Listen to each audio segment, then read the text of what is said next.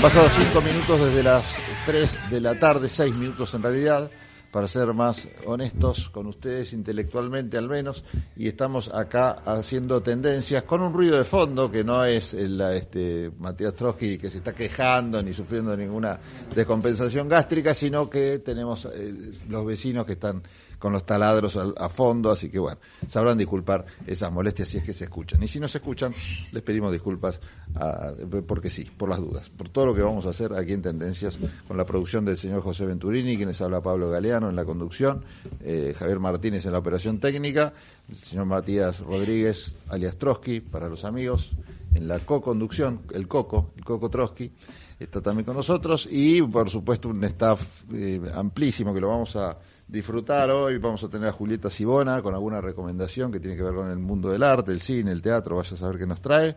No me acuerdo, José, ¿vos te acordás que traía? No.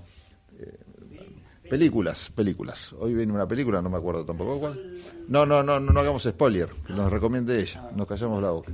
Bueno, quédense para escuchar también eso, vamos a tener a Miguel Aldet, al Guatra, quizás traiga a DJ Profesor para hacernos alguna recomendación musical o hacernos escuchar alguna de sus versiones en tendencias. Bueno, todo esto, ustedes saben, estamos en redes sociales, en Twitter, en Facebook, en Instagram, por todos lados.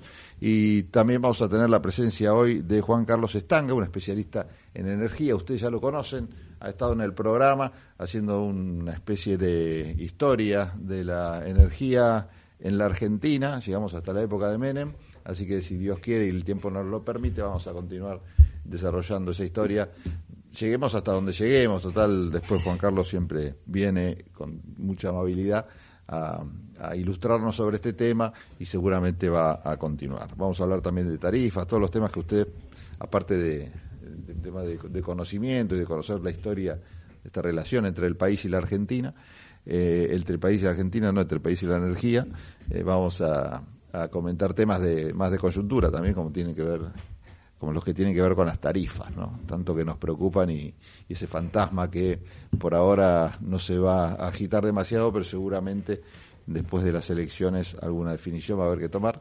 Vamos a hablar de eso también con Juan Carlos. Bueno, muchos temas, así que eh, arrancamos. ¿Cómo le va Trotsky? ¿Cómo le va, don Pablo? Bien, me parece que el tema de la agenda interesante para tratar que muchos han hablado, pero por ahí sería interesante, aunque sea dos minutos, dedicarle algún aporte extra a lo que ya se ha dicho. Tiene que ver con las elecciones en Santa Fe, ¿no? Sí. Este, nosotros mucho hablamos de las, de las formas en que se encaran las campañas y me parece a mí que en este caso eh, triunfó un discurso un poco más moderado que no apeló a, otra vez digo, a fantasmas, a miedos, a, a denuncias que después no se traducían o no, se eh, encaraban en la justicia. No sé cómo viste el tema, no me estoy refiriendo puntualmente a la campaña de, de Lozada, que de la mano del estilo Bullrich hizo de esto eh, una característica de toda su de toda esa etapa, ¿no? Previa a la elección, que parece que mucho resultado no le dio. No, y sobre todo lo importante también es rescatar que el narcotráfico es un tema importante y trascendente y que lo han tomado algunos con mucha superficialidad. Y me parece que el candidato de Juntos por el Cambio lo que hizo, lo que viene haciendo, porque fue ministro, fue tomarlo siempre sin, sin la utilización mediática de eso, banalizándolo. Y eso es importante porque definió que el político eh, que hizo carrera en su partido, que hizo una construcción en a largo plazo, que se bancó muchas dificultades, que construyó con otros partidos un frente importante, superó electoralmente a la novedad política, este, que era una persona conocida, que se hacía candidata. Eh, también a los, sí, partidos. ¿no? Siempre que se critica la política y que se dice, bueno, la política este, está todo mal y lo hacen todo mal y nos trajeron hasta acá, qué sé yo, hay un tipo que construyó un frente muy amplio, también hay que decirlo, muy amplio, en Santa Fe, le ganó a un, a un gobierno también desgastado, que no ha dado pie con el tema del narcotráfico y la inseguridad en, Santa Fe. Y bueno, del mismo color político que el gobierno nacional, lo cual tampoco ayuda. por más que eran separadas las elecciones y todo, pero bueno, seguramente la crisis económica y todos los problemas que uno indica como culpable al actual gobierno nacional, seguramente al peronismo le termina haciendo alguna suerte de daño. ¿no?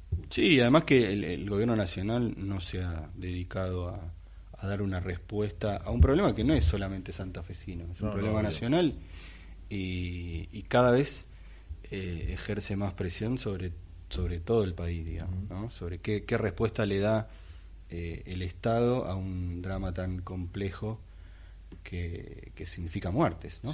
muertes diarias, un promedio impresionante de muertes este, al año, ha, venido creciendo.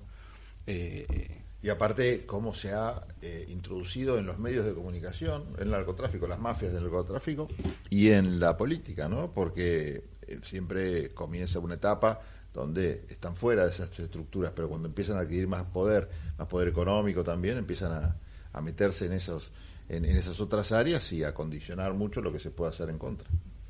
Sí, y, y sobre todo que, digamos, eh, en los últimos meses, no sé si te acordás el atentado a la familia, de a un negocio de la familia de Messi, o sea, de Messi, ¿no? Han sí. no, y, empezado a escalar en el también. Puyaro también sufrió atentados. Puyaro también, este bueno, todos recordamos la balacera a la casa de Bonfatti. Sí. Digamos, si bien ellos tenían, el narcotráfico tenía un protagonismo, las muertes tenían que ver con la guerra interna y demás, pero no, no, no pasaba el límite de, de, de, los personajes públicos. Claro. ¿no? Sí, sí, Hace poco en, la, en un partido muy importante en la cancha, creo que de News, de, eh, desplegaron una bandera, que, que, tenía la cara de los tres dirigentes, dirigentes, va, tres jefes, de, los, dirigentes, de, los, mafiosos. De los mafiosos. Eso, eso tiene un lado de, publicidad. Es un mensaje clarísimo. Es un mensaje durísimo, este, mafioso, por supuesto. Eh, me parece que no es un tema para banalizar y que, que bueno, que aquellos que no provienen de la, de la, de la política y y son panelistas. Sí. Que está bien, es un laburo legítimo, ¿no?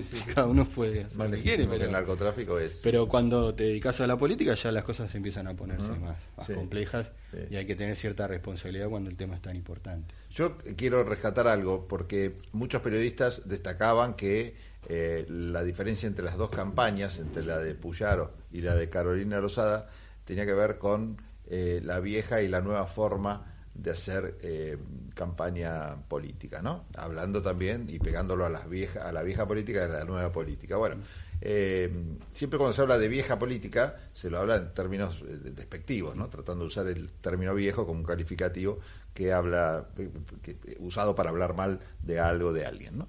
Entonces, eh, en este caso se, se, decía esto, ¿no? que la, campaña usó eh, de Puyaro, usó métodos de la vieja política, ¿no? a la vieja usanza, es decir, esto de recorrer los barrios, de hacer dos o tres recorridos ¿no? en, una campaña en todas las localidades, de hablar con los vecinos y todo. Y yo pensaba, estar usando ese término viejo como, un, como algo para descalificar esa actividad, cuando en realidad ese tipo de actividad es la que acerca al dirigente con la política, con el ciudadano, ¿no? con el vecino, eh, y si lo hizo dos o tres veces, y logró hacerlo dos o tres veces, ya se establece otro tipo de diálogo. Y esa, ese problema que tiene hoy la política, que es estar alejada de la gente, se soluciona con este tipo de, acciones, ¿no? Me parece que vale la pena. De, de partidos también. Los, partidos, sea cual sea, el partido tienen eh, militancia territorial y eso hace que que sea importante la política vieja, porque genera eso que vos decís, el contacto, el contacto del dirigente. Y saber cuáles son los problemas reales. Eh, y, claro, porque más allá de que puede capitalizarlo el dirigente porque el, porque el vecino después lo vota, también se entera de paso el dirigente cuáles son los problemas reales y no vive adentro de un raviol, ¿no? Sí, además lo que yo pensaba en estos días es también, eh, bueno, Puyaro es radical. Sí.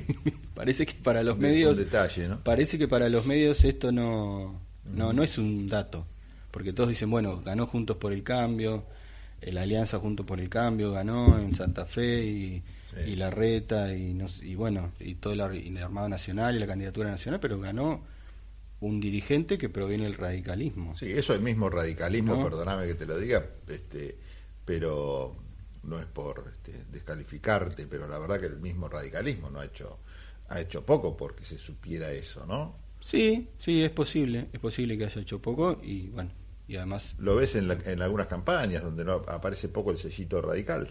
claro, pero por ejemplo, había un, medio importante hoy que hacía un relato sobre cómo viene la diagramación de las provincias y quienes los controlan eh, en este nuevo escenario y pues pintaban las, las gobernaciones con color amarillo, ¿no?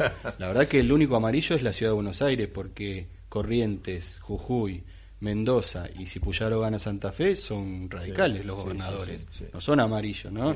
Entonces se intenta, bueno, mostrar escenario de una coalición que tiene tres gobernadores radicales, pero parece en, para los medios que fueran del PRO, y no lo son. Eh. A veces el radicalismo es, suicida cuando ocurren estas cosas, ¿no? Porque eh, parece que siempre está, eh, por un lado parece que siempre está por, por desaparecer y, reaparece con alguna elección de esta naturaleza.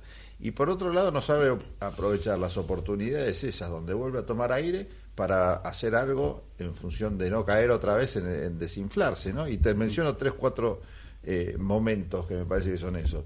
Después de la pésima, pésima elección que hizo Moró, que sacó el 2%, eh, fruto también de la crisis de 2001, eh, el radicalismo no tuvo candidato a presidente y fue con candidato a presidente de La Baña, venía mal, y Ricardo Alfonsín sacó después de eso el 11%, ¿no? Teniendo en cuenta también que tenía enfrente a Cristina Kirchner en su mejor momento. Digo, de sacar el 2 al 11 hay una pequeña diferencia. Subió, no sé, hace el porcentaje un montón el radicalismo. ¿Eso se aprovechó? No, se pudo hacer una alianza con otros partidos más o menos que pensaban de forma afín, llegó Gualeguaychú y se desperdició, se desinfló todo eso se volvió a desinflar, siguió el radicalismo, después bueno, pasó el gobierno de Macri, el radicalismo mirándolo desde afuera, mientras un día, y de repente aparece, por ejemplo, la figura de Facundo Manes, que casi, le casi, casi empata con eh, Santilli en la provincia de Buenos Aires, eh, con votos de radicales que aparecieron de abajo de las piedras, no sé de dónde salieron. Bueno, sacó un millón y pico de votos. ¿Y qué pasó con eso? Eh, un tiempo duró Manes aspirando a ser presidente del radicalismo, por el radicalismo candidato, y se volvió a desinflar. Ahora, bueno, después por supuesto un periodo donde los radicalismos, el radical le costó mucho colar en las listas, lo máximo que obtuvieron fueron dos precandidaturas a presidente, pero en ninguna de las dos posibilidades existió eh, ni siquiera el debate de ocupar el primer lugar.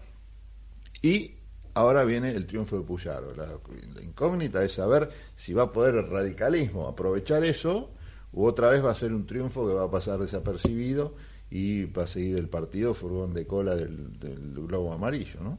Sí, también con qué agenda, ¿no? Porque el tema es con qué agenda el radicalismo es protagonista. También. ¿no? Porque también ahora, el domingo que viene, hay elecciones en Córdoba, de las que seguramente hablaremos el otro martes pero es una elección importante porque es la ciudad de Córdoba, donde hay un candidato que es de Loredo. Sí. Eh, no sé qué representa de Loredo para vos, pero para mí no es el progresismo radical ni, ni, nada que se le parezca. Es un cordobés. Sí. En, el radicalismo cordobés tiene su historia y tiene, tiene por lo menos en los últimos años una tendencia. Eh, y me parece que bueno que hay distintas visiones de ese radicalismo que están también reconstruyéndose. Sí. Eh, hay que ver cómo resulta esto de Puyaro en Santa Fe y cómo esa agenda va hacia un lado o hacia el otro, digamos, ¿no? Hoy no, hoy no, yo no veo que Puyaro tenga este, una agenda en ese sentido ideológica eh, clara, ¿no? Porque de hecho la campaña que hizo fue una campaña muy provincial. Esto también de decir, bueno, ganar en la provincia, proyectemos a lo nacional, me parece que es un error, porque él gana con una con propuestas para la provincia, jamás habla de lo nacional. Este, hoy por hoy, bueno, el otro día Pañi decía que los santafesinos eran bastante aburridos y, hasta en el caso de Reutemann ni hablaban, pero a la, hora de manifestarse tampoco se ha manifestado ideológicamente, no sabemos dónde está parado hoy, sabemos que tiene una, antecedentes interesantes, Puyaro en materia de, mostrarse alfonsinista, de centro izquierda y todo, no sé hoy, el partido ha cambiado mucho de 2011 a la fecha, ¿no? Pero es cierto lo que decís, está bueno. Sí, además dicen, dicen lo, lo, pintan como un moderado eh, a lo Larreta, no saben, no saben, no, saben, no conocen no saben quién porque, un hombre que, viene del pugilismo. Si, ser moderado es hablar tranquilo y hablar bajo, están este, le están errando porque sí, sí, sí. está lleno de ejemplos de gente eso no es así no, hace falta gritar ni, eso no determina el, color político ni la agenda que tenga el candidato ¿no? Bueno, interesante, entonces, sí, es lo que vos decís. vamos a... Con sí, hay un datito que te quería agregar chiquito, que es que Clara García, que es la, la, viuda, bueno, ese no, sería lo más importante, pero para ubicarla. ubicarla, la viuda de Lipchi, que tiene una militancia histórica en el socialismo, que es una dirigente muy importante, fue la que mayores votos sacó en, para la categoría de diputados provinciales. Eh, no, la, la, segunda, ¿no? después de Perotti. Eh, y el candidato de Grabois eh, le ganó la interna para su categoría también. Ah. Hay dos sorpresas ahí. que hay que tener, sí, que hay que tener en cuenta, sobre, sobre, todo para cómo va a seguir el socialismo en Santa Fe después de esta elección, en la que le fue muy mal, candidato a gobernador, y cómo va a ser la interna del peronismo de acá al 13 con la candidatura de Grabois. Así es. El, también, así como decimos que lo de Puyaro no se puede trasladar a la nacional, creo que sería injusto eh, no decir o dejar de mencionar que lo, pero el, resultado terriblemente malo del peronismo no lo podemos trasladar a la nacional. ¿no? Yo creo que ese 30% que se habla que tiene el peronismo sigue intacto, a pesar de que, bueno, seguramente, para usar una frase que nunca se usó, el peronismo debería poner las barbas en remojo con, el diario del martes, eh, en función de, la, de los resultados electorales de Santa Fe.